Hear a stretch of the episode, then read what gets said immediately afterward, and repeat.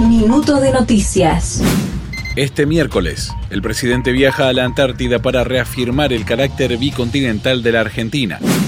Cifras récord. 3 millones de turistas viajaron por el país durante el fin de semana largo de carnaval.